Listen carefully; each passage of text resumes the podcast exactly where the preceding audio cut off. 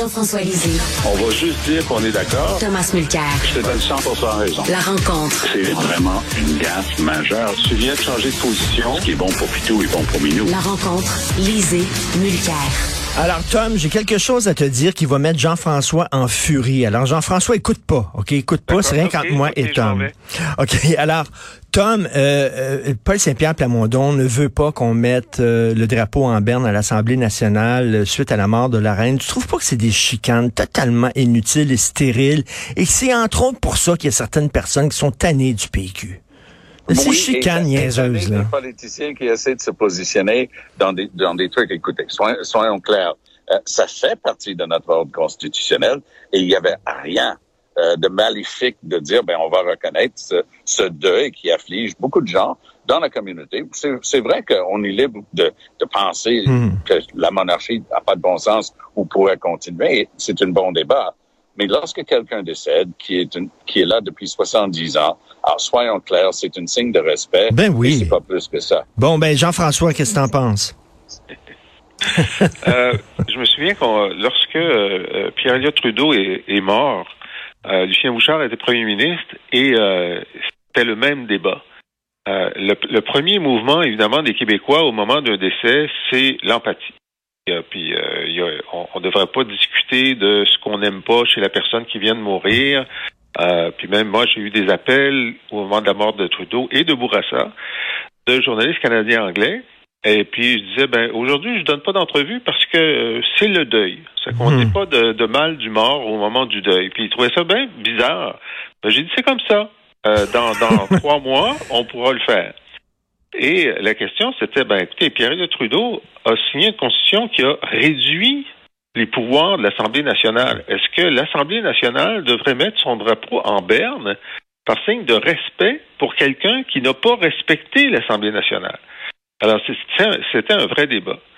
Dans ce cas-ci, effectivement, notre, notre premier mouvement, c'est de dire, ben, écoutez, c'est une, c'est une femme qui a été digne, qui était là pendant 70 ans. Oui. Euh, tout le monde devrait montrer, bon.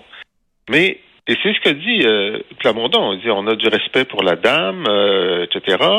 Et, mais, le symbole, c'est le symbole.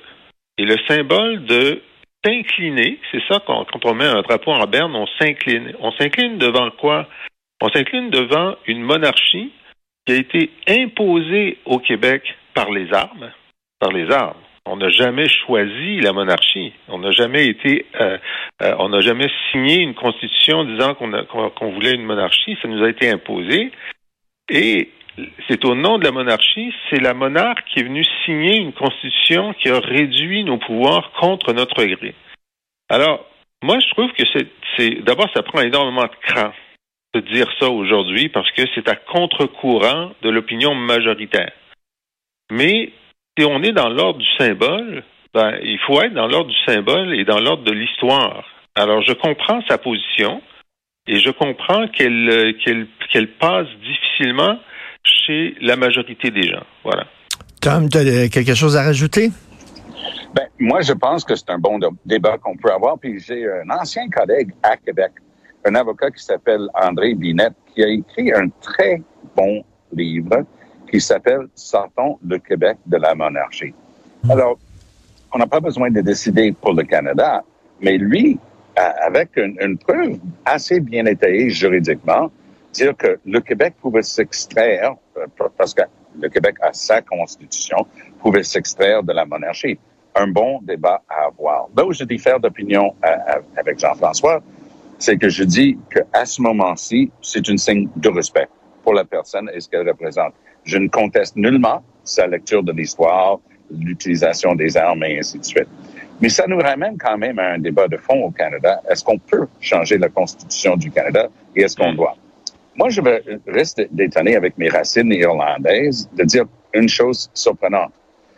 C'est-à-dire, si on regarde les monarchies constitutionnelles, c'est-à-dire où le pouvoir de la monarchie sont atténués par une constitution, regardons les pays très progressistes où il y a une bonne continuité de l'État.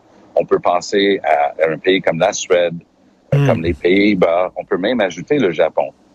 Il il y a une douzaine de pays euh, comme ça. Le Canada et l'Australie sont avec la monarchie britannique, mais il y a des pays très pacifiques, une bonne continuation dans les institutions, l'ordre, une un bon niveau de vie, des pays assez progressistes. Moi, c'est une supposition. J'ai aucune euh, science pour euh, étayer ce que je veux dire là.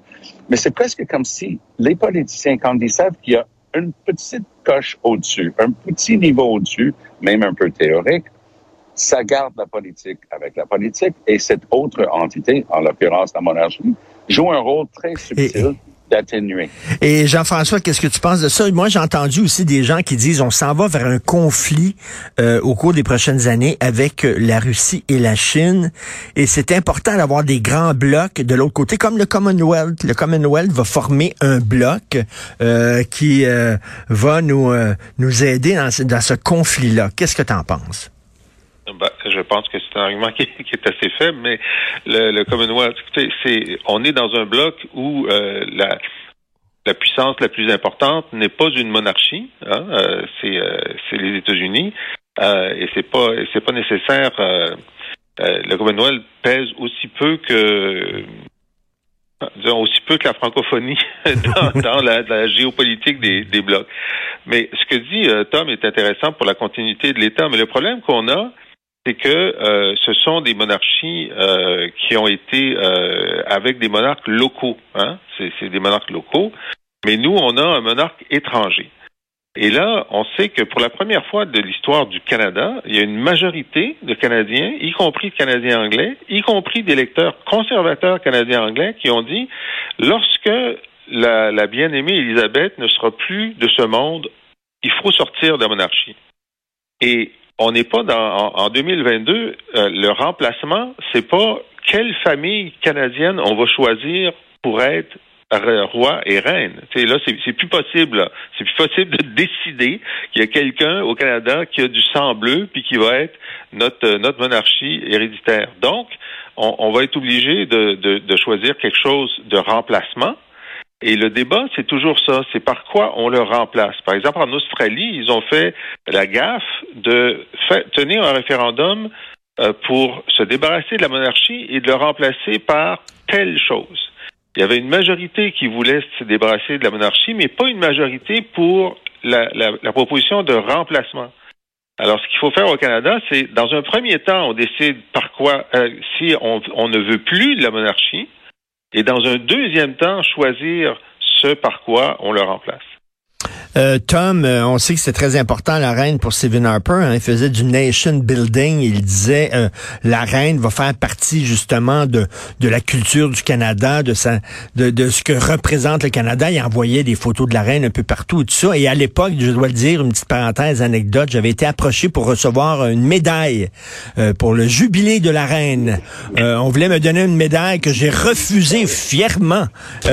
je pense qu'il en donnait à tout le monde. Il sortait dans la rue dehors et disait est-ce que ça tente d'avoir une médaille, etc.? Euh, ils m'en ont pas offert. Est-ce qu'ils en ont offert? il, y en, il y en avait de ces médailles-là. Il y en avait de ces Il y en avait, là. Hey, pour qu'il m'en donne une, c'est vraiment, ils ne savaient plus à qui en donner exactement. Euh, Tom, est-ce que, selon toi, les Canadiens sont encore attachés à la reine? Oui, je, je dirais que oui. Puis il y a une chose qu'il ne faut pas oublier c'est facile de dire il n'y a qu'à faire ci, il n'y a qu'à faire ça.